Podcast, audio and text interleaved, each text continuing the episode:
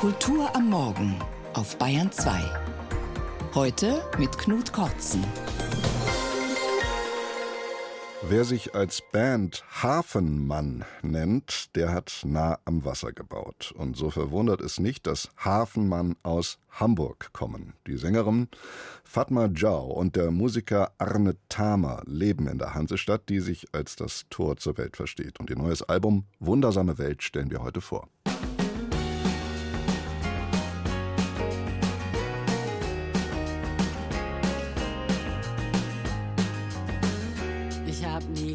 Getanzt, war an der Bar verschanzt, bis die Zeit verschwand. Rostlos am Tellerrand habe ich gebannt,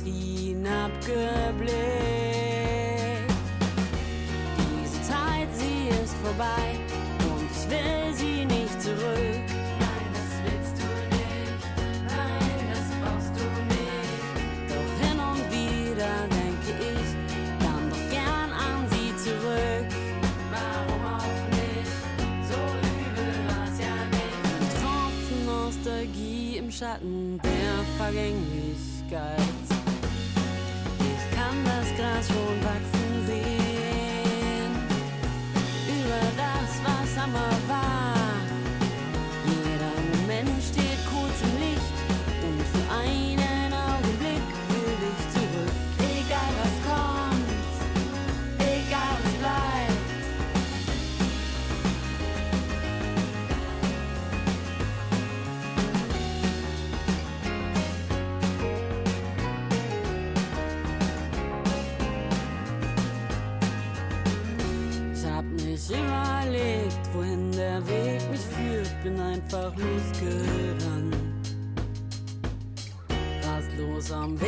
Wegesrand habe ich im Sand meine Spuren verwischt.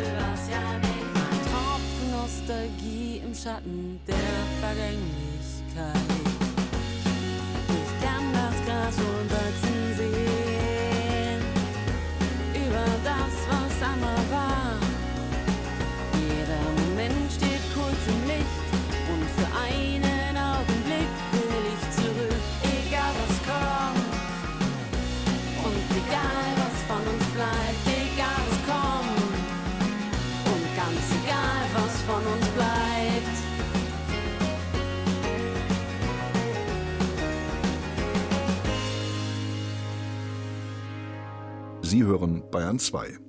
Und ich freue mich jetzt sehr, als Studiogast einen renommierten Juristen und internationalen Bestsellerautor begrüßen zu dürfen, der mit seinem in über 50 Sprachen übersetzten und verfilmten Roman Der Vorleser einen Welterfolg gelandet hat. Bernhard Schlink. Morgen erscheint sein neuer Roman, Das späte Leben, und darüber möchte ich mit ihm reden. Grüß Gott, Herr Schlink. Grüß Gott, Herr Kautzen. Das späte Leben. Ihr neuer Roman erzählt von einem Mann, der 76 Jahre alt ist, sein Leben lang Professor war, dessen Beruf das Recht ist und der von seinem Arzt eine tödliche Diagnose erhält, der zufolge er nur noch wenige Wochen zu leben hat. Der Mann heißt Monate, wenn ich Monat, unterbrechen darf. Genau. Der Mann heißt Martin Brehm. Vermutlich ist es ein allzu despektierliches Wortspiel, wenn ich jetzt sage, das Buch könnte auch Brems Ableben heißen, oder? Das ist ein hübsches Wortspiel, an das ich nicht gedacht habe, aber an das sich denken lässt. Sie erzählen von den letzten Monaten dieses Mannes nach der Diagnose Bauchspeicheldrüsenkrebs. Er ist verheiratet mit einer weitaus jüngeren Frau, Ulla, gerade mal 43 Jahre alt, und mit ihr zusammen hat er einen sechsjährigen Sohn, David, dem dieser Martin Brehm in Form eines langen Briefes unter anderem noch etwas mitgeben möchte für dessen Leben. Und während er diesen Brief an seinen Sohn schreibt, stellt er fest, das Schreiben sei für ihn immer eine Flucht vor dem Leben, eine Ablenkung vom Leben gewesen. Gilt das auch für Sie? Das äh, kann ich auch für mich sagen. Und das gilt sowohl für das wissenschaftliche als auch das literarische Schreiben. Ich habe beides immer gerne gemacht und natürlich schreibt man ein Lehrbuch für die Studenten und eine wissenschaftliche Abhandlung für die Scientific Community. Aber letzten Endes habe ich für mich geschrieben. Das fromme Elternhaus, in dem Martin Brehm aufwächst, ist Ihnen selbst ja auch ziemlich vertraut als Sohn eines Theologieprofessors. Wie viel hat diese Figur mit Ihnen selbst zu tun? Ach, Herr Korzen, alle meine Figuren haben mit mir selbst zu tun. Und manchmal ist es ein bisschen mehr und manchmal ein bisschen weniger. Manchmal ist es was Äußerliches und manchmal was Innerliches. Aber ich kenne mich und wenn ich Figuren gestalte und natürlich auch kennenlerne, dann kommt immer was von mir rein. Waren bei Ihnen zu Hause Nachtgebete und so eine stetige Bibellektüre auch an der Tagesordnung? Ja, mein Vater hatte einen großen Sinn für Rituale. Also der Tag begann mit den Losungen der evangelischen Brüdergemeinde. Vor und nach jedem Essen wurde gebetet. Am Abend wurde nach dem Abendessen jedenfalls viele Jahre lang die Bibel gelesen. Wir saßen alle um den Tisch, Reihe um jeder einen Vers. Ja, und sonntags wurde mit einem Bachchoral begonnen. Es geht ja im Roman, in Ihrem jüngsten Roman, auch um die lebenslange und in der strengen protestantischen Erziehung gründende Angst, den anderen womöglich nicht gerecht werden zu können. Die Angst, anderen nicht gerecht zu werden, hatte ihn nie verlassen, heißt es mal an einer Stelle. Kennen Sie diese Angst? Ich kenne diese Angst, ich habe sie nicht so ausgeprägt wie Martin Brehm, bei dem sie ja ein Leitmotiv des Lebens ist. Es heißt mal in Ihrem Roman, er hatte sein Leben immer als eine Erzählung gedacht, die mit allem, was geschah, letztlich stimmig dahin führte, wo er gerade war. Weil er immer wieder anderswo war, hatte sich die Erzählung geändert. Zugleich war sie seine geblieben, die Erzählung seines Lebens. Das Buch ist ja auch die Summe eines Leselebens, das da mit zwölf beginnt in ihrer Fiktion. Die Literatur hat früh in ihrem eigenen Leben eine wichtige Rolle gespielt. Warum frage ich mich, weil Aufwachsen in einem gläubigen Umfeld auch die Schriftgläubigkeit, also Sola Scriptura, beinhaltet und mit sich führt? Nein, es wurde einfach zu Hause viel gelesen. Und ich habe ja ältere Geschwister. Meine Mutter hat gerne gelesen, mein Vater hat, ich denke, gar keine Belletristik gelesen, aber die übrige Familie durchaus. Und das geht auch weiter zurück. Also die Geschwister meiner Mutter, ihre Eltern, ich war oft in der Schweiz bei ihnen in den Ferien zu Besuch, alle haben gelesen. Das ist ja interessant, auch gerade mit den Großeltern, ihre Beziehung. Auf die Frage, wie Sie zum Erzählen gefunden haben, haben Sie immer wieder Ihren Großvater mütterlicherseits, glaube ich, erwähnt, der ja. Ihnen als Kind auf langen Spaziergängen aus der Geschichte erzählt hat. Und das ist ja bei Martin Brehm exakt genauso. Da heißt es über die Ferienaufenthalte beim Großvater, er liebte Geschichte und erzählte mir aus einem großen Schatz von Geschichten aus der deutschen Geschichte. Das ist auch so eine biografische Parallele zu Ihrer Figur, oder? Das ist auch eine biografische Reminiszenz, die ich Martin Brehm mitgegeben habe.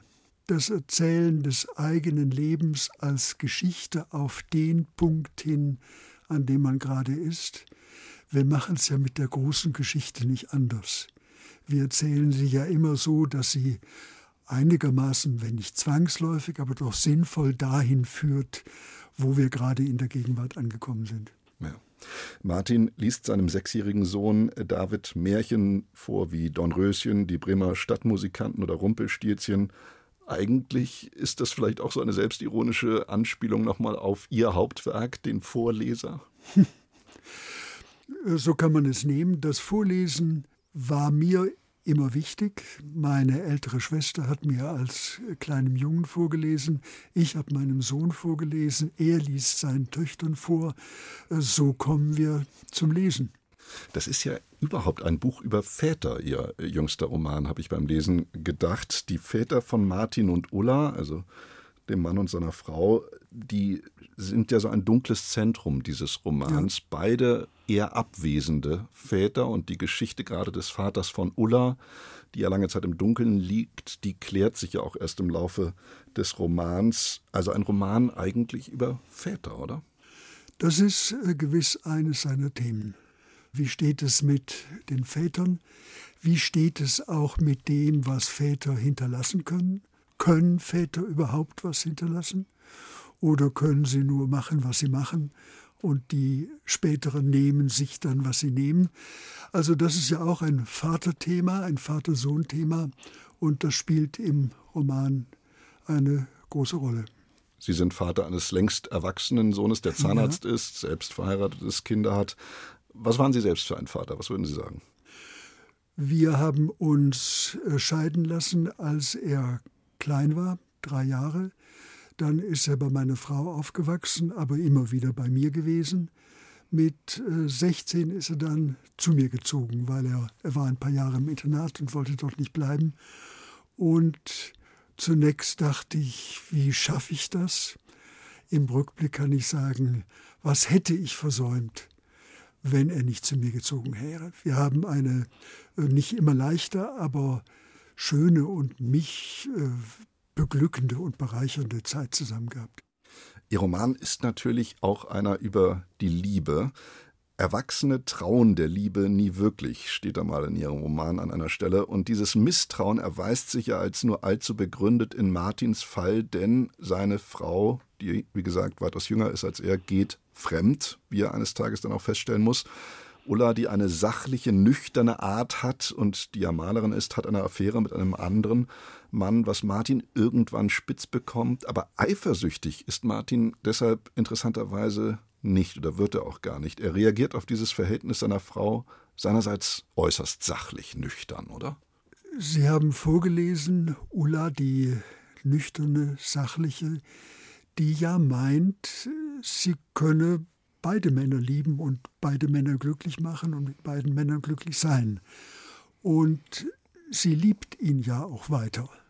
Und sie begleitet ihn, sie begleitet ihn, bis er sich ins Hospiz verabschiedet.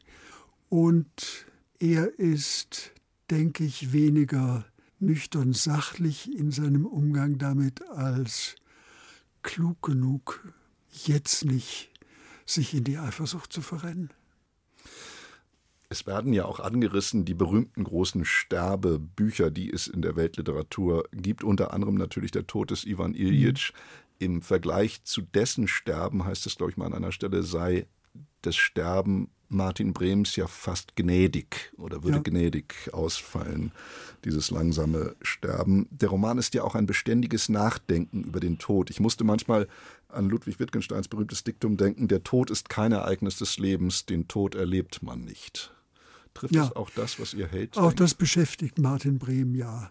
Wenn er ihn erleben wenn er darüber berichten, wenn er darüber schreiben, wenn er ihn nachverarbeiten könnte, dann wäre das was ganz anderes.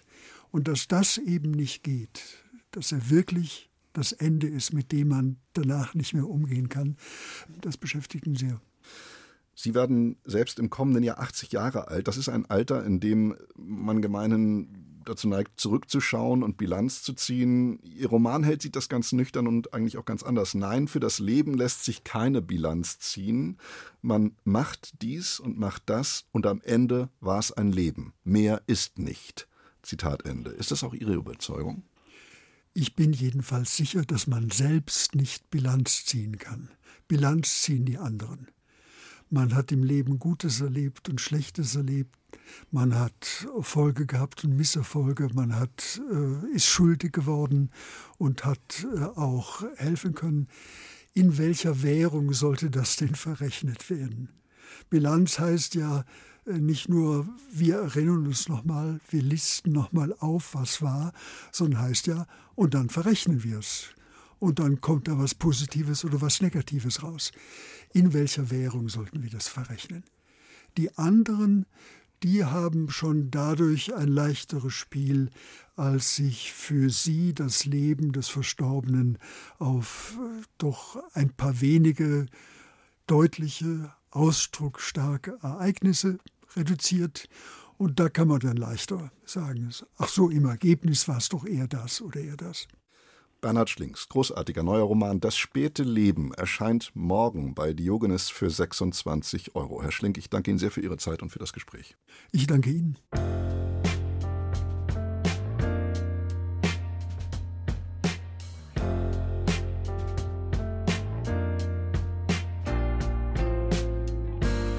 Man sagt die erste große Liebe. Nein,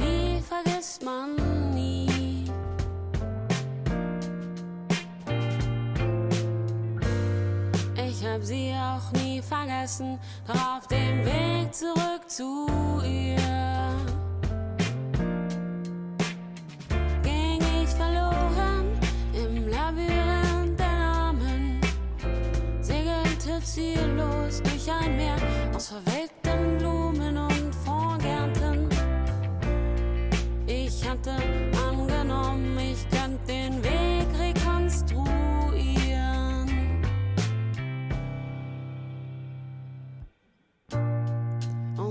ich dich hier nicht mehr finde, finde ich dich in der Nacht.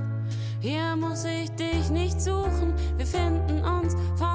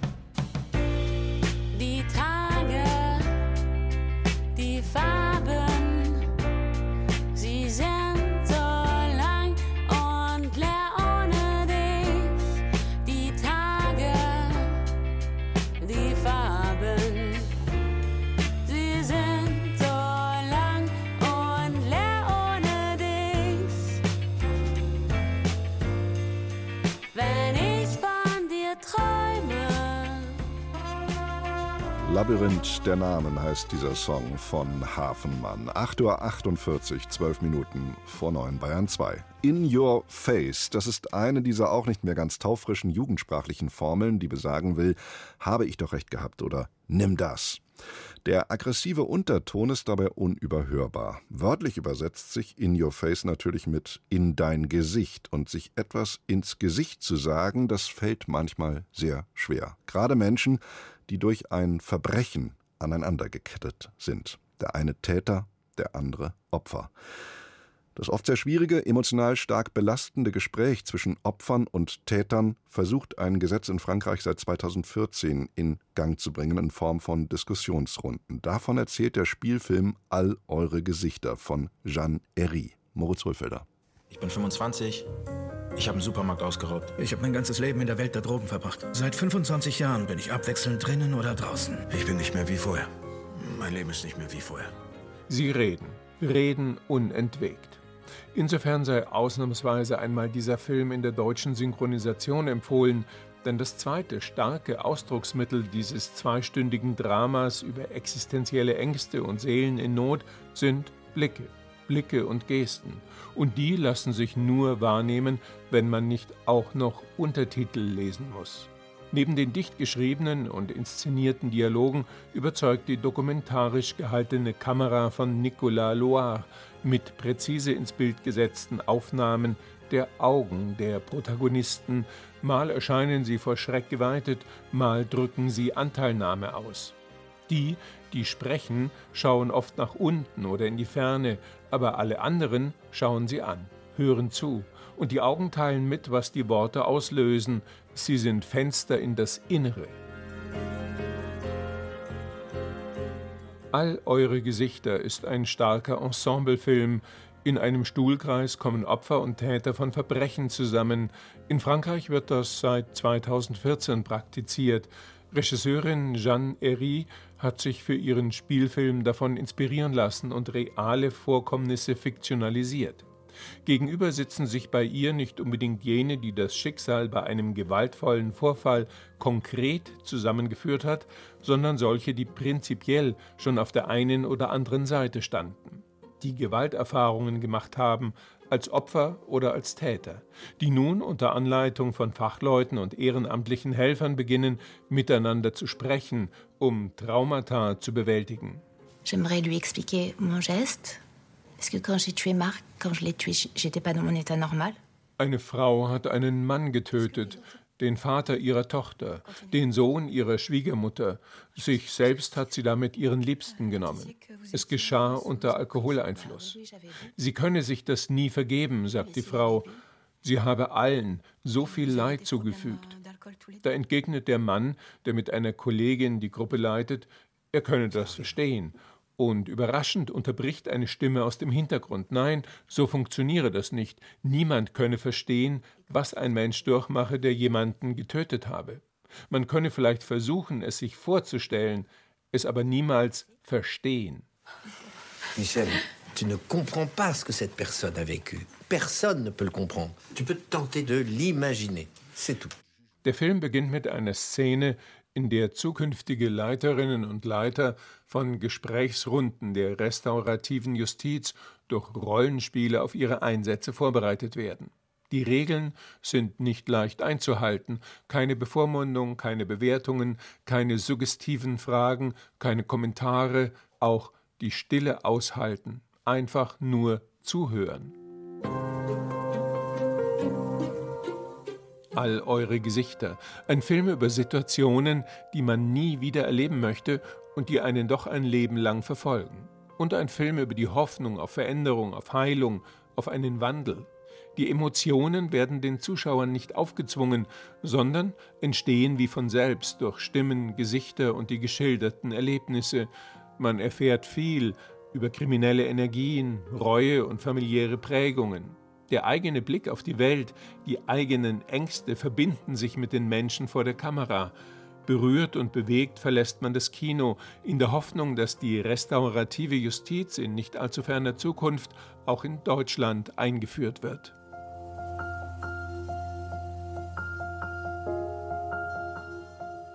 Ab Donnerstag im Kino der Film All eure Gesichter. Vor vielen Jahren schon hatte eine Gruppe junger Journalistinnen und Journalisten von Taz, Spiegel, Zeit und anderen Medien die Idee, jene Hassmails, die sie allein aufgrund ihres fremdklingenden Namens bekamen, auf deutschsprachigen Theaterbühnen selbst vorzulesen und so diese wütenden Leserbriefe in all ihrer Lächerlichkeit vorzuführen. Hate Poetry hieß diese 2014 preisgekrönte Reihe, bei der unter anderem Özlem Topçu, Melikiak, Deniz Yücel oder auch Hasnain Kasim mitmachten. Letzterer ist das Kind indisch-pakistanischer Einwanderer und hat aus der Hate-Poetry-Idee ein Buch gemacht. Post von Karl-Heinz. Wütende Mails von richtigen Deutschen. Nun ist dieses Buch des heute 49-jährigen Hasnain Kasim vom Münchner Metropoltheater dramatisiert worden. Mit welchem Ergebnis sagt Christoph Leibold. In tadellosen schwarzen Anzügen betreten die Darsteller die Bühne, wie ein Kammermusikquartett bereit zum Konzert. Auf den Pulten vor ihnen liegen jedoch keine Notenblätter, sondern Hasenein Kasims gesammelte Korrespondenzen mit reaktionären Wutbürgern, aus denen sie zunächst eine Art Best-of vortragen, das in Wahrheit natürlich ein übelst-off ist. Kamel, Ficker Kamel, Ficker Kamel. Drecksmoslem, Drecksmoslem. Gleich an die nächste. Eine Hassouvertüre in Sprechopernanmutung, Niedertracht im Hochkulturgewand. Ein trefflicher Regieeinfall von Jochen Schölch, der diese szenische Lesung eingerichtet hat. Denn Pöbelpost enthält Kasim keineswegs nur von bildungsfernen Absendern, sondern auch von Akademikern, von Anwälten oder Ärzten, von Menschen also aus der sogenannten Mitte der Gesellschaft. Eine Meinung ist heute schnell hingeschrieben, hingekotzt. Klick und weg. Menschenfeindliche Kommentare werden nicht mehr verfolgt, sondern immer häufiger als mutiger Tabubruch inszeniert. Nach gemeinschaftlich performtem Prolog werden die Rollen verteilt. Thorsten Krohn, Luca Züchner und Thomas Schweiberer geben fortan die giftenden, geifernden Wutbürger, die mit ihren aggressiven Ausfällen Kasims Postfach fluten, die sich dabei mal als Rita M. oder Karl-Heinz S. zu erkennen geben oder sich hinter Usernamen wie Herman the German oder Deutschländer 1933 verschanzen und die nicht selten zu markiger Typografie und Interpunktion neigen. Großbuchstaben, du bist eine Gefahr für Deutschland. Ausrufezeichen, Ausrufezeichen, Ausrufezeichen, Ausrufezeichen. während Bijan Zamani die Antworten von Hasnain Kasim vorträgt, der es versteht, die Absender von Beschimpfungen und Verunglimpfungen in oftmals entlarvende Dialoge zu verwickeln. Solche Leute sollte man rauswerfen aus Deutschland. Ausrufezeichen. Warum schreien Sie gleich rauswerfen, wenn diese Leute vielleicht doch Deutsch lernen könnten? Ich bin für verpflichtende Sprachkurse, aber auch dafür, Menschen zu ermutigen, die Sprache des Landes zu lernen, in dem sie leben. Ich finde, weniger Gewalt in unserer Sprache täte dem Miteinander gut. Verstehen Sie? Immer wieder macht sich Kasim die Mühe, Polemik, da wo sie einen auch nur ansatzweise diskutablen Kern hat, in, wie er das beschreibt, vernünftiges Deutsch zu übersetzen. Manchmal gelingt es ihm sogar, Menschen zurückzugewinnen für den sachlichen Diskurs. Öfter freilich muss er fruchtlose Debatten nach einigem Hin und Her einstellen. Fast immer jedoch hilft ihm Humor, etwa wenn er die Vorurteile gegen seine Person ironisch bestätigt und den prototypischen Islamisten mimt. Lieber Manni, alter Choleriker, das lass man lieber bleiben. Weil ich habe nämlich auch meinen pakistanischen Taliban-Freunden erzählt, was du mir immer so schreibst. Und die sind schon sehr, sehr wütend. Wenn die jetzt noch erfahren, dass du mich anzeigst, uiuiui. Hasnain Kasims gegenüber scheinen seine Ironie in den wenigsten Fällen zu erkennen. Aber egal, erklärt er im Interview, Hauptsache, sie dient ihm als Schutzmechanismus. Humor ist schon der Versuch, das auf ein Maß zu schrumpfen, dass ich es aushalten kann. Und ich gebe zu, es macht mir auch ein bisschen Spaß, diese Leute dann auf den Arm zu nehmen und auch zu sehen, wie deppert die teilweise reagieren. Fick dich, Kasim! Fick dich selber. Ha, das ist also dein Niveau.